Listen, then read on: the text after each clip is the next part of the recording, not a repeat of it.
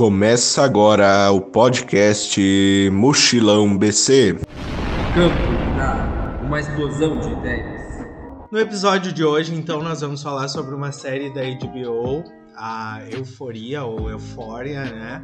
É uma série inspirada na juventude, na juventude estadunidense e as suas relações com o meio social, não é mesmo, Jenny?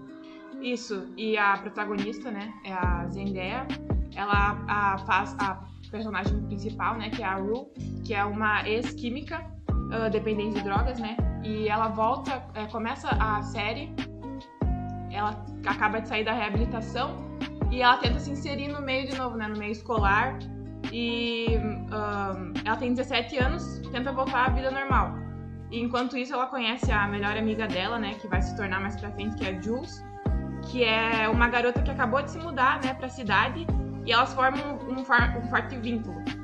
E como a Ru e a Jules, uh, outros estudantes do ensino médio, eles enfrentam seus próprios desafios, incluindo sexo, drogas, amizades, relacionamentos românticos, conflitos familiares, redes sociais e violência.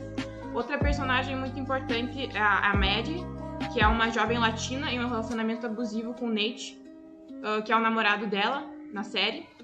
E ela tentou muitas vezes terminar esse relacionamento tóxico, mas sempre acabava cedendo uh, aos desejos e voltava pro ciclo do mesmo jeito. Outra personagem é a, a sua amiga Cassie, que tenta abordar seu passado sexual e criar uma nova imagem na escola. A Kate, uh, ela luta para criar uma nova personagem confiante. E já na segunda temporada, em meio aos caminhos entrelaçados, a Rue deve encontrar esperança enquanto tentar equilibrar pressões do amor, da perda e do vício. E na festa de Ano Novo, a Rue e a Jules, uh, elas se reencontram, né? Depois do conflito que elas tiveram na, na última temporada e tentam retomar esse vínculo. Então elas se, elas se acertam e superam as diferenças entre elas. Mas o retorno da, da Rue às drogas, ela pode comprometer o relacionamento. Uh, a Mad, ela continua em conflito consigo mesma e sobre a possibilidade de reacender o seu relacionamento com o Nate, mas luta para manter o seu novo papel independente. E a Cassie, que é a melhor amiga dela, por outro lado, está preocupada com as inseguranças e continua investindo em um possível relacionamento romântico com o Nate, mesmo traindo né, a sua melhor amiga.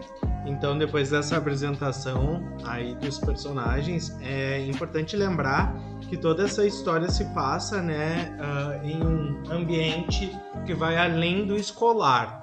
Uh, os, os protagonistas eles se encontram em situações as quais elas são externas à escola, mas que têm uma ligação e um contato com essa relação, né, desse espaço uh, educativo. Porém, eu acho que essa série ela é mais uma série perturbadora sobre as inseguranças da adolescência, ao mesmo tempo que se torna uma grande metáfora para esse universo aos quais os jovens acreditam que é sempre de muita muita adicção, né? Ou seja, tudo é elevado ao, ao extremo coisa bem interessante sobre essa série também é a representatividade que ela traz. Tipo, a Jules, ela é uma menina trans e ela passa metade da série tentando se validar como mulher mesmo, tipo, tentando provar para as pessoas que ela era realmente uma mulher e que ela se identificava como isso. Então, além de representar vários tipos de adolescentes e vários tipos de pessoas diferentes com problemas diferentes, também traz toda essa história da representatividade que está muito alta hoje em dia. Essa ideia de representatividade também a gente pode ver na própria Zendaya, né? A qual a personagem que ela traz pra gente, ela tem um elenco Uh, esse personagem carrega né, uma família que não é convencional, porque é uma família a qual só tem uma mãe que está tentando dar conta de criar as suas duas filhas, né? E assim como as outras, as outras famílias que são representadas, nós temos o elo do conservadorismo, por um lado, de uma família, nós temos uma outra família que os pais são desatentos com os filhos, né? não, não dão bola para o que está acontecendo ah, em situações co- cotidianas e tem essa mãe que se preocupa demais com a filha e com essa ideia, né, esse universo a qual ela está inserida, que é o universo da, do famoso sexo, drogas e muita festa. Sim, também falando sobre família, nós temos a família do Nate, inclusive, que é bem interessante, porque fala muito sobre preconceito, sabe? Sobre dificuldade de se entender, de entender a sua sexualidade, de entender. ah, porque o Nate, ele é um garoto que ele é gay, que ele não consegue se assumir por conta de toda a homofobia que ele Foi poderia enraizada. sofrer. Sim, foi enraizada, inclusive do pai dele também. Que daí entra os conflitos, fam- familiares também, né? Isso, que o pai dele também sofreu muito com isso. O pai dele também é gay e também tem dificuldade de se assumir, não consegue se aceitar e acaba descontando isso no filho, que acaba sendo projeção de todas essas dificuldades do pai.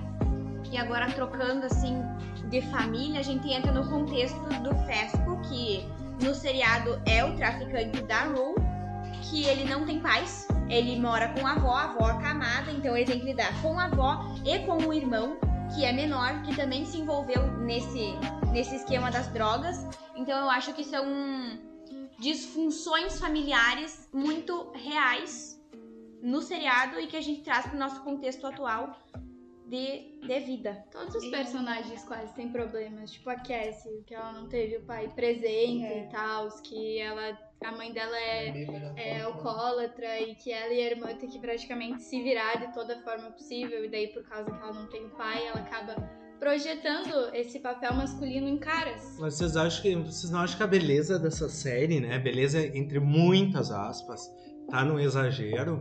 É tudo muito eu, né, na minha humilde opinião, acho que é tudo muito exagerado assim.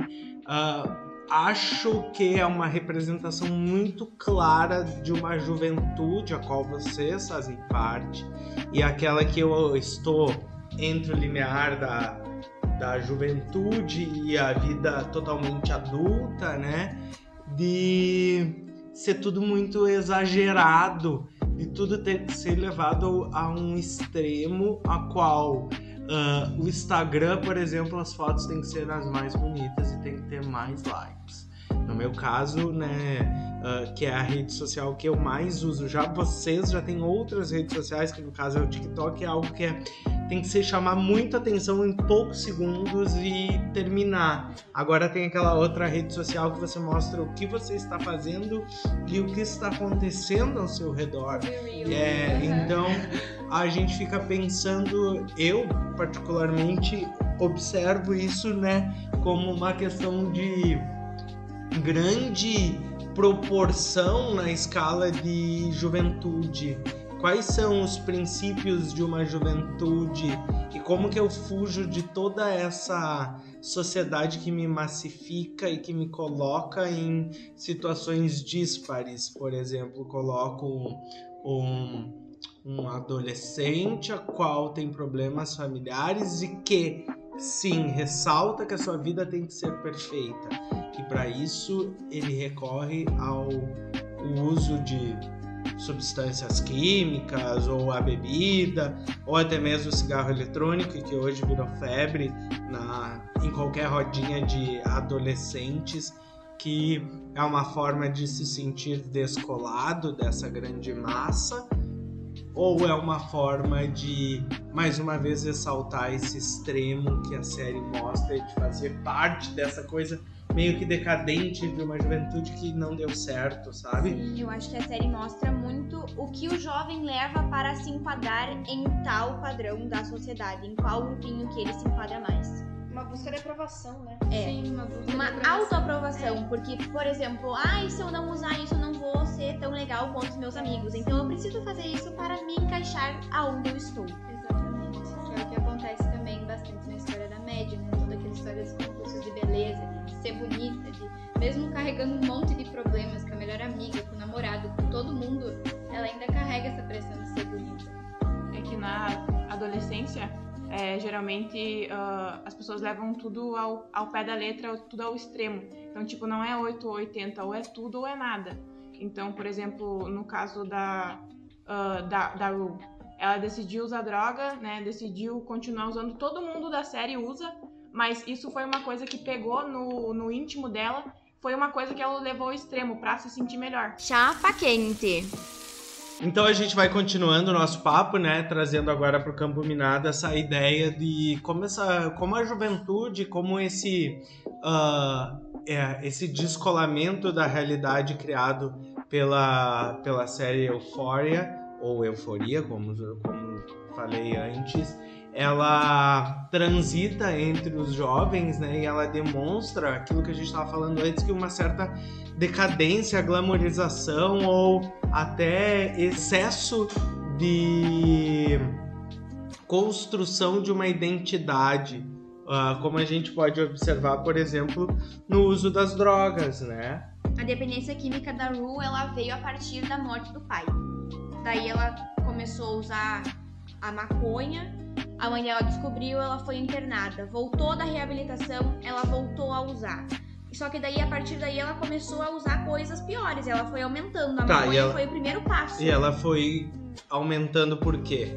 Porque ela não se sentia bem consigo mesma. Ela não conseguia se enxergar na A sociedade. já não satisfazia mais É? ela. Tá, mas ah, vamos pensar, ela não satisfazia pela ideia de que o vício era muito grande ou pela maneira qual essa personagem estava ah, inserida em um meio a qual esse meio não fazia bem pra Na ela. verdade, eu acho que o vício, a pessoa que é viciada não sabe que é viciada. Aham. Então ela usava porque a maconha não, não fazia mais efeito no corpo dela. Uhum. Tanto que ela usou. Então ela foi para meios mais radicais. Sim, muita mas coisa. vamos tentar buscar um motivo, né? Observar, porque o legal é a gente entender essa, essa ideia da saúde mental e o que nos leva a esse trajeto de, de uso de drogas, né? Porque assim, muito claro a gente dizer, então, olha só, a pessoa se viciou porque experimentou numa festa.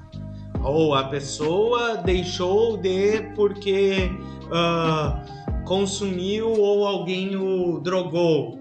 Mas a gente precisa também observar essa questão social. E como ela está inserida em um meio a qual ela não está adequada e como ela não consegue verbalizar, né? Toda, toda essa, essa dor e toda essa é, é, esse desconforto de estar nesse espaço e o que que isso acarreta nesse processo. Ela começou a usar mais por causa da Jules. Porque as duas se sentiam meio fora da sociedade, sabe?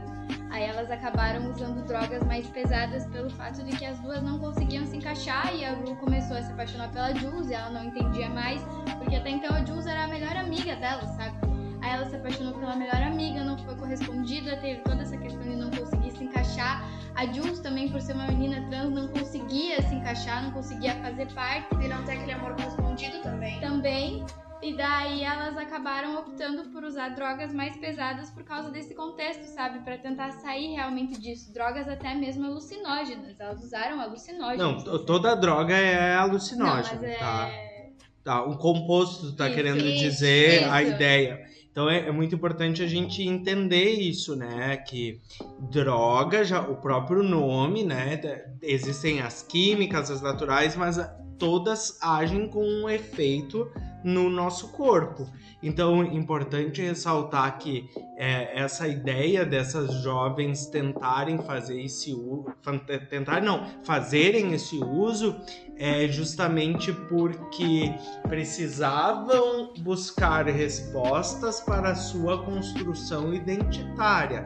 Mas essa construção identitária que deveria ter partido de outros grupos sociais, as quais elas faziam parte, foram deslocadas, né? Que deixaram de cumprir com a sua função. No caso, também a ideia da assistência dos pais, a ideia de uma sociedade que sufoca, da ideia dos preconceitos. Então elas foram buscar todas as respostas nas fugas as quais o caminho foi apresentando para elas.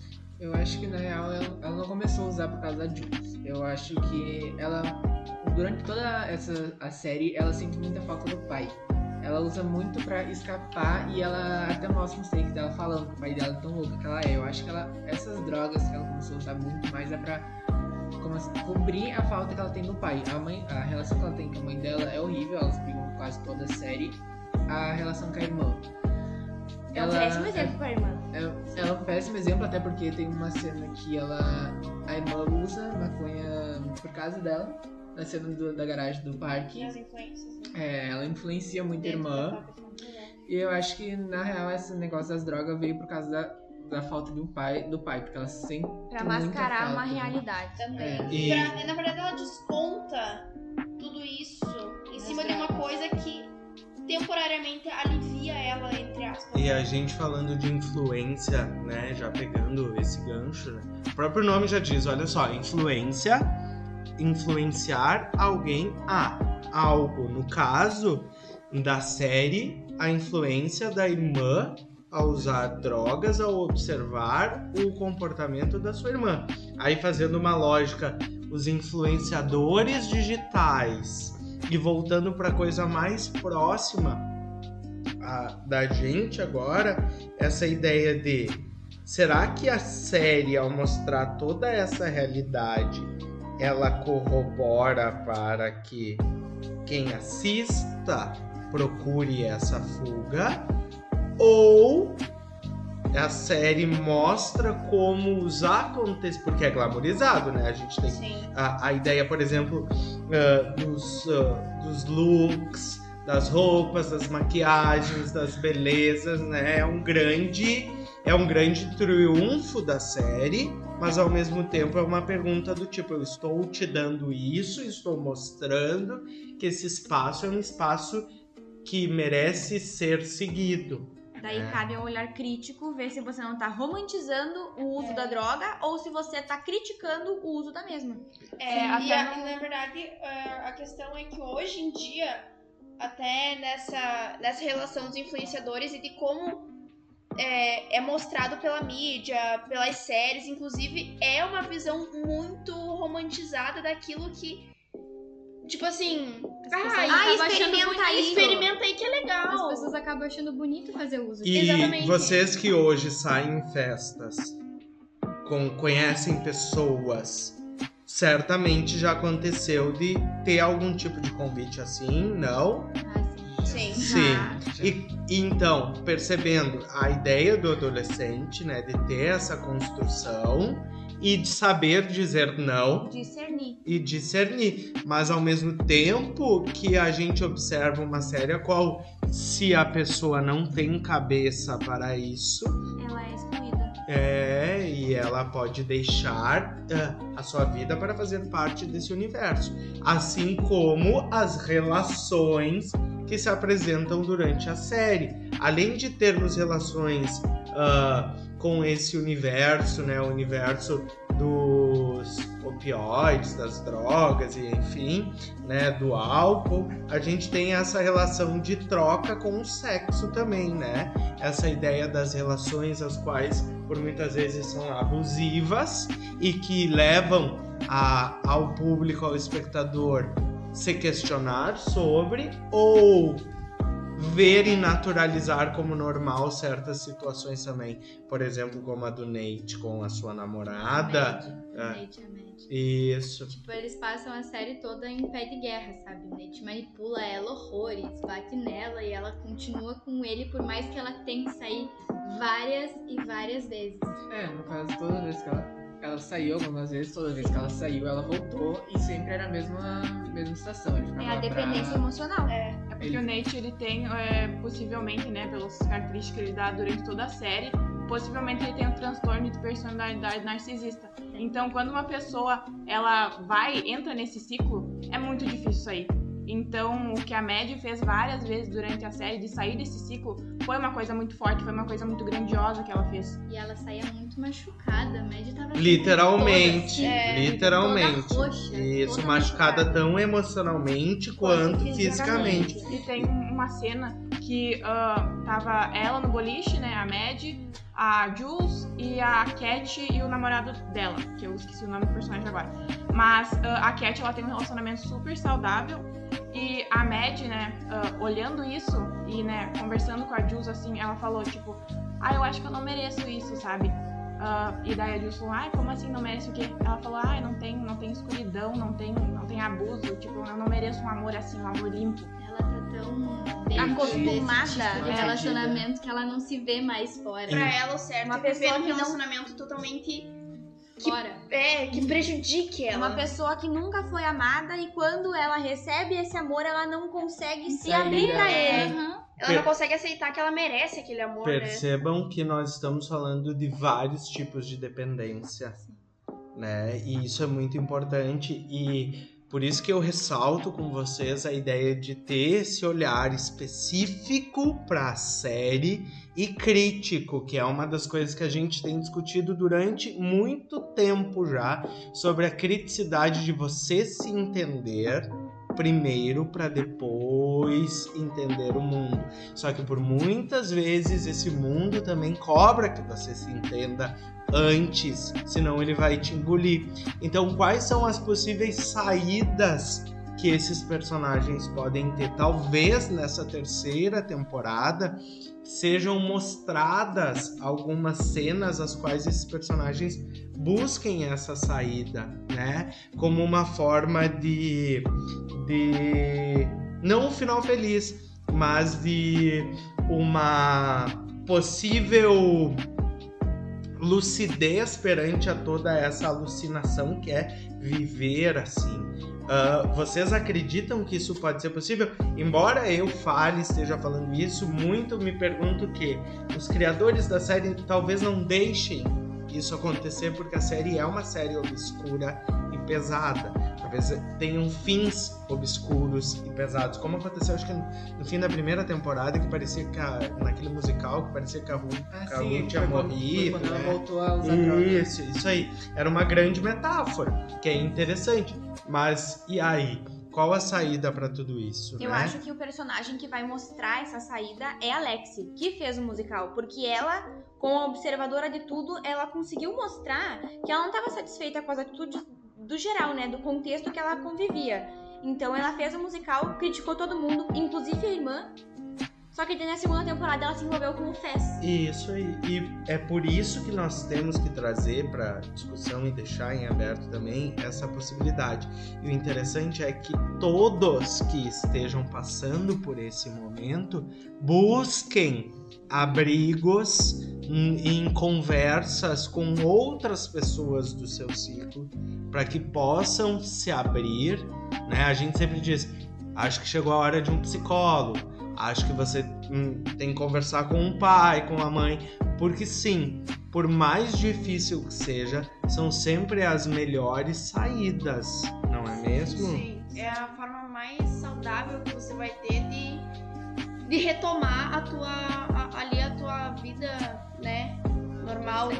É, da questão de vida normal, eh, a gente tem que deixar claro que não existe, né? É, a vida normal, a normalidade que se quer é um padrão que aí a gente volta na ideia do influencer. Mas a vida saudável, A né, vida- tranquila. Isso. A gente tem que entender que nem todo personagem é de todo mal ou de todo bem. Tipo. São pessoas. Ah, é, são pessoas. Tipo, a Alex se envolveu com o Fesco depois, né? Depois de ter, entre aspas, julgado todo mundo. Eu não acho que ela julgou. Eu acho que ela, ela, Ela, abriu. mostrou a visão dela. É, ela ampliou a visão, muita gente não gostou, justamente por se tratar da verdade, e a verdade, né, ninguém quer, quer mostrar os próprios podres, então, tipo, a gente tem que saber lidar com, com as pessoas, né, com o lado obscuro e o lado bom, porque é assim como, né, tá no yin yang, né, ninguém é de todo mal e ninguém é de todo bem. Isso aí, então com isso a gente fecha o campo minado e o chapa, e o chapa quente de hoje. Momento autoajude-se. Então, pra finalizar esse podcast, agora com a parte do autoajude-se, a gente vai falar um pouquinho sobre não como parar com as drogas, porque a gente sabe que existem programas que já estão aí pra isso, como o Proerd, e não adianta nada, porque se adiantasse as pessoas não estariam usando. E sim pra gente pensar em como ajudar alguém que está nesse processo de usuário, ou alguém que tipo, ai, vou experimentar porque todo mundo usa e eu acho legal. a gente não vai entrar no quesito de, da negação de ai não, você não pode usar, você não pode fazer isso. Até porque isso não ajuda muito, né? No geral. A pessoa vai acabar usando e vai ser questão É uma opção, dela. né? É, questão dela querer continuar ou não. Então, ela- ela sabe o que é certo, o que é errado e as consequências que ela vai ter disso. Então eu acho que cabe muito da, da consciência, né? Todo mundo tem que ter consciência do que faz. É, na verdade, usa porque quer, né? A primeira vez experimenta porque quer. Mas, tipo assim, chega um ponto que você não é mais você, você não controla mais aquilo, né? Não é mais experiência. É. Sobre a vício, e no vício vai se perdendo. e- É, no fim. O problema disso é que muitas vezes as pessoas se perdem e elas não têm comunicação com outras pessoas fora desse vínculo, Pra que essa, essa pessoa ela busque alguma coisa pra ajudar. Porque, tipo, ah, internar. Internar ou é voluntário ou alguém te interna num caso assim absurdo. Então você tem que ter um contato com outras pessoas fora desse meio das drogas ali, para as pessoas terem uma noção do que, que você tá passando. Porque muitas vezes são motivos, tipo assim, ali o da, da menina, como é que é? Da, da Rue. Vou falar o nome da, da atriz da, da Zendaya. Foi por causa da morte do pai. Então são consequências da vida que geram o uso da droga. É que geralmente as pessoas, quando elas começam a usar, é uma fuga da realidade, né? Elas acham que estão no controle daquilo e acham que não, tá tudo bem eu continuar usando e não vai dar nada. Mas depois que elas se viciam, elas não admitem que estão viciadas. Então, isso que é o problema. Por isso você tem que é, tomar esse é, conselho das outras pessoas pra você conseguir sair disso. Geralmente a pessoa que ela começa a usar assim, ai, tá num grupinho e tal, ela continua convivendo com esse grupinho que também usa. Quem vai querer se aproximar de alguém viciado? Ninguém. E também esse grupinho que tu disse que a pessoa tá no meio. Esse grupinho nunca vai falar, tipo, ele nunca vai se preocupar com ela pra tu falar, Isso. para um pouco.